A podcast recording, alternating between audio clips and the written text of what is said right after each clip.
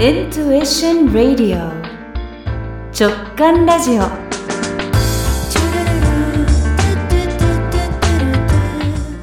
はい、ラジオ構成作家、ヒプノセラピストのあこです。今日のゲストは合同会社スピリチュアルリーダーシップ研究所所長の寺澤信介さんです。こんにちは。こんにちは。よろしくお願いします。よろしくお願いします。はい、ではまず寺澤さんから自己紹介をお願いします。はい。えースピリチュアルリーダーシップ研究所の所長をしております寺澤信介です。うん、はい。あのスピリチュアルリーダーシップ研究所っていうところはですね、えーとってもシンプルに言うと、うんこう実践や経験をすることでしか得られない、こう人としてのあり方とかですね、存在感とか精神性とか、ちょっとスピっぽい言い方すればオーラみたいな。うん、うんこういうようなことを作っていくための9ヶ月間の実践プログラムを運営しているっていう、そんな研究所になっています。あ、人材育成みたいな感じですか？そうですね。人材育成って言っていいと思います。うん。寺澤さんね、あの、実はまあ、もともとお知り合いなんですけれども、まあ、はい会社経営とかもされていらっしゃいましたけどね、出会った時。はいあの、はいこれ、どうして始めようと思ったんですか？これ、ちょっと話長くなっちゃうんですけど、もともと僕はね、2000、ずっとサラリーマンをやっていた時は IT 系だったんですよね。はい。で、IT 系でイギリスの大学院に、ウェウェールズ大学っていうところですけども、ええここに行って MBA を取る時の僕の論文のテーマがですね、ええ。IT 投資をしたからといって、企業価値がなかなか上がらないんだと。で、企業価値を上げるためには、人材とか組織に投資する必要があるんだっていう論文の結果になっちゃったんですよ。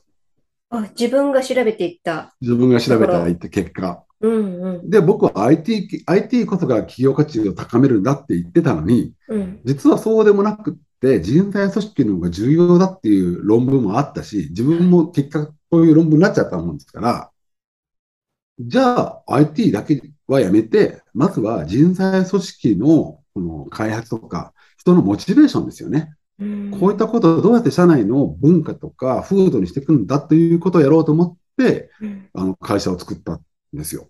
なるほど。やりたいなと思っても、皆さん、じゃあ何やったらいいのか、大体の方はわからないと思うんですけれど、寺はい澤さん自身が学んでいってたってことなんですか？そうですね。まあ、学んだというか、当時はあんまり興味なかったけど、うん。あの人材組織の方が重要だって分かってから、ポジティブ心理学とか、組織行動学とか、うん。そういったことを学び始めていったら、あ、こういうことが重要だよなってことがよく分かったって感じですよね。へえ、なるほどね。実践もしてるんです。それでね、結局スピリチュアルリーダーシップ研究所につながっていくんですけど、うん。経営者の方とか、マネージャーの方とかと話をしていてですね、うまくいく人といかない人いるわけですよ。おー。ここの差は何なんだろうなと思ったら、スキルとか、あの、じゃなくてですね、ノウハウとかじゃなくて、うん。あの、その人のやっぱ人間性とかあり方とか、に従業員のことを本当に愛してるような、そ思う気持ち、うんこの辺のありやなしやが、その成功をね、左右するんですよね。うん。なんで、なんとなくこう人材育成だから、こうスキルみたいなものとかね、モチベーションを作るためにはこんなことやった方がいいよなんて言うんですけど、こういうことも重要だけど、それよりもっと下のインフラ的なところうん。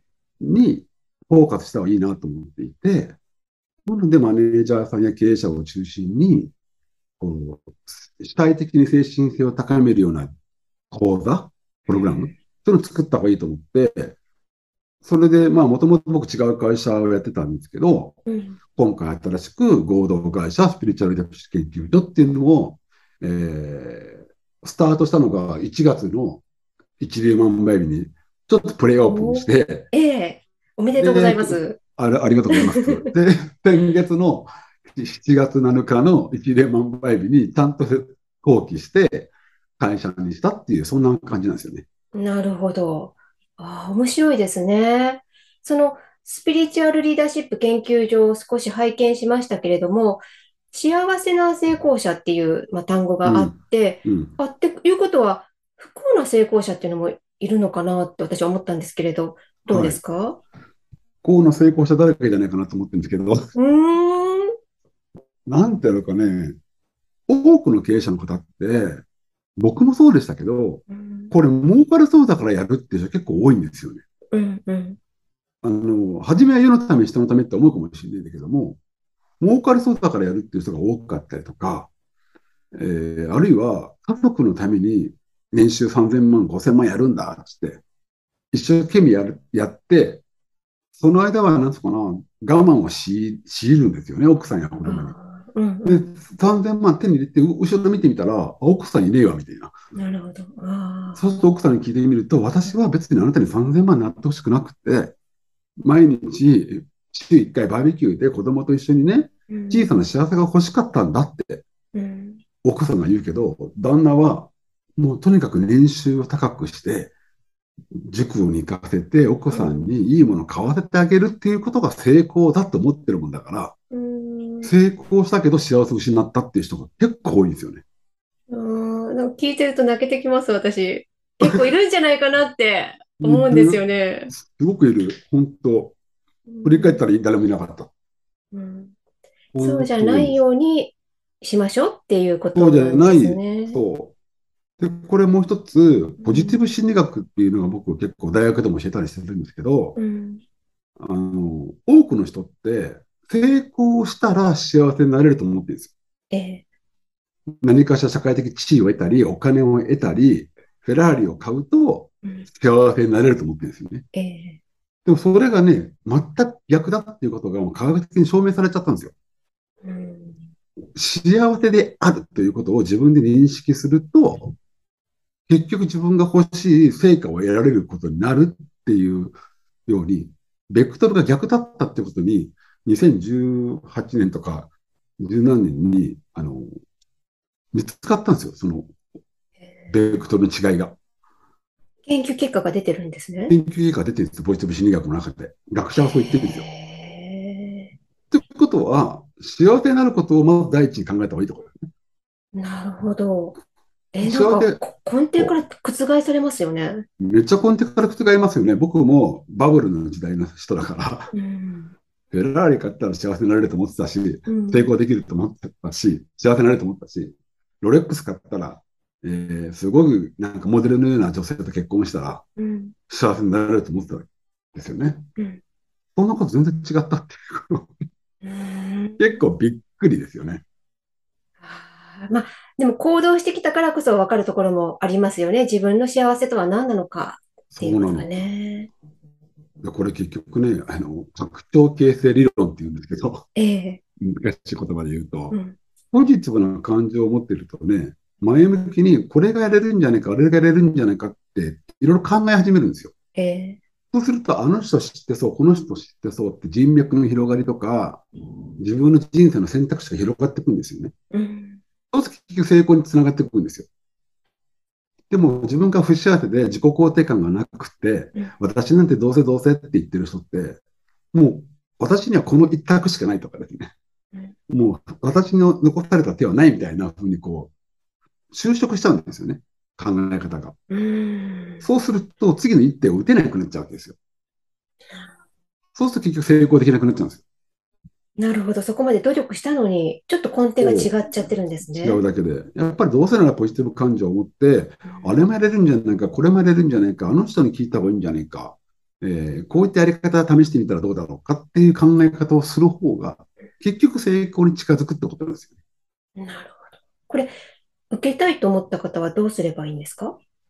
えっとですね、一応1年に1回、9ヶ月間のプログラムで、うんえー今、ゼロ規制を、モニター制っていうのをやっていてですね、ええそれが10月末に終わるんですね。はい。で、えー来年1月からうん、あの、第1期生を応募してまして、それが9ヶ月間やりますので、その前ですから、まあ、10月、11月、12月ぐらいに、まあ、個人的な面談をさせていただくんですよ。うんこれもね、直感でしょうけど、ええ誰しもかしかりしも来てもらうもんでもないなと思ってるんですよ。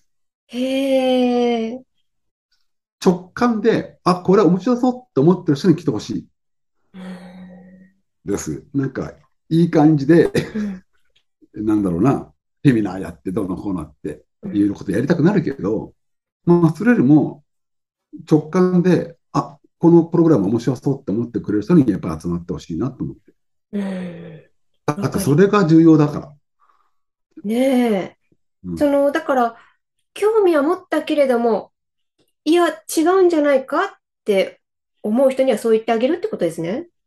そう言ってあげるし、うん本当に違和感あるんだったら入らない方がいいよって。直感的にいいと思ったら、もう、入ってってうん。言いたい。いいですね。一期生っていうのもいいですね。一期生いいですよね。始まりのエネルギーがありますから、みんなでこう、作っていける場なんじゃないかなと思います。そう。だからゼロ期生今やってね、ゼロ期生でいろいろ試行錯誤して、プログラムをきちっと作っていって、一気に始めるんですけど、うん。ゼロ期生の人も今16人ぐらいいるんですけどね、ええ。もう2、3ヶ月でね、やっぱ直感が磨かれたりとか、うん。幸せ度が上がっていくとか、自己肯定感が上がっていくとか、結構多いんですよね。もう成果が出てるのが。へえ。いいですね。いい仕事ですね。いや、俺、本当。自分でいい仕事だなってすっごい自分で思ってるんだけど。自我大絶賛してるんだけど。でするんじゃなく、そのグループのエネルギーっていうのもあるんだろうなと思います。そう、これめちゃめちゃあるんですけど、これもね、あの、アメリカの社会心理学者のグルット・レビンっていう人がいるんですけどね、うん。この人は場の理論って言ってるんですよ。ええ。場の理論っていうのは、個性、自分の個人の個性とうん。仲間、まあ、あるいは環境っていうんですけど、これが掛け算されると行動につながるって言ってるんですよね。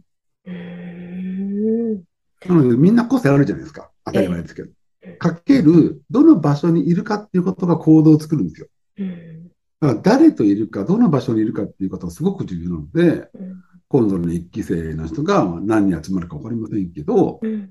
同じような直感を持った人が同じような場所にいることによってうん、相互作用していって、自己肯定感が上がっていくとか、うん。幸せ度が上がっていくっていうふうな、そんな設計をしてるんですよ、もともと。うん。いいですね。ううんん。楽しみめいい。うんでは、この番組がですね、はい。ゲストの喜びや大切にしていることにつながる直感にまつわるエピソードを伺っていて、今もお話の中にもたくさん出てきたんですけど、改めましてはい。何か一つええエピソードを紹介していただけますか？はい。あの、このスピリチュアルリーダーシップ研究、まあ略してスピケンって言ってますけど、うん。これのスタートがね、そもそも直感からスタートしたんですけど、ええ。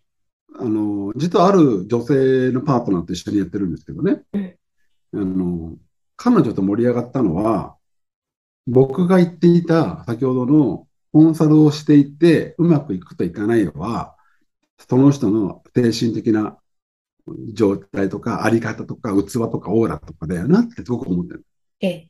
で、彼女はセラピストさんみたいな人を、ああの、お客さんが多い人で、うんそういったセラピストさんも、やっぱりあり方とか行動力によって、成功するやしないやっていうのがやっぱり出てきちゃうんだと。うん。で、二人で話をしていて、じゃあ、こう、なんですかね、個人起業家とか、個人事業主の方うん。みたいな方に、なんかビジネススクール的なことをね、お伝えしようと。はい。そういったことをやろうと思って、3ヶ月ぐらいね、プラン練ってたんですよ。そしたらですね、二人がですね、同じようなタイミングで、なんかね、違和感を感じたんですよ。あなんかちゃうって。彼女とやりたい。で、彼女僕とやりたい。うんだけど、これじゃないって違和感がね、ふつふつやっぱ湧いてきて、あ。うん。で、結果的に彼女から僕に、3ヶ月間いろいろやってきて、プログラムも作って、パワーポイントも作ってやってきたけど、なんかやめないって言われたの。うん。で、俺は来たかって感じだけどうん、だよねって感じもあったんですよ。うん。ちょっと違和感あるよねってうん。で、一旦、二人で何かやりたいけど、これじゃないよねってなって、ほんとね、2、3日いろいろな話したんですよ。うん。そうしたらですね、やっぱりこう、この今回のスピケンのコンセプト、つまり、スピリチュアルな行政の法則とか、こう現実化するっていうことを科学的に説明して、理屈でわかるようにして、その人の行動を作っていくっていうような、科学と、えースピリチュアルの交差点のようにな場所にあるような講座を作ったらどうかっていうのがね、二人がほぼ同時に直感的にメッセージしちゃったんですよ。へえ。同時にっていうの面白いですよほね。ぼ同時にビジネススピリチュアルって言葉だったんですよ、もともとは。ビジネススピリチュアルってなんかよくわからんなとか言って、じゃあリーダーシップがいいんじゃないみたいな感じになって。うんで、じゃあスピリチュアルリーダーシップにしようよって名前になって、で、うん、まあスクールかな、アカデミーかな、研究所がいいんじゃないのみたいな感じで、まあ、パパパッと本当に決まっていって、それが本当直、今思えば直感的に決まってるんですよね。いやー、面白いです。だから、違和感という直感によって、まあ、方向性多分同じなんだけど、もっと自分が本当に望んでいることにアクセスしたんですよね。そうなんですよ。面白いですね。そう。でね、このスピケンでもね、そういったことをやれるようなことがね、このアメリカのオットー・シャーマーって博士が、ユー理論っていう理論を、理論立ててるんですよ。うん。よくユーミンにしろさ、あの、ミスター・チルドレンの方にしろさ、なんか、山下達郎にしろ、降ってくるって言うじゃないですかうん。メロディーとか。えええあの、降ってくるのって理論的に説明できるんですよね。えへえ、面白い。降らせ方が。ええ それをスピケンでもちゃんと教えてて、どうやってくれば降らせることができてうん、それをどうやって直感をすぐ行動に移せるんだっていうようなことも教えてるんですよ。いいですね。そのスピリチュアルリーダーシップ研究所へのリンク、う番組のツイッターからもリンクしておきますね。はい、ありがとうございます。はい、ありがとうございます。いいお話たくさんありがとうございました。はい。今日のゲゲストはスピリチュアルリーダーシップ研究所所長の寺澤慎介さんでした。ありがとうございました。ありがとうございました。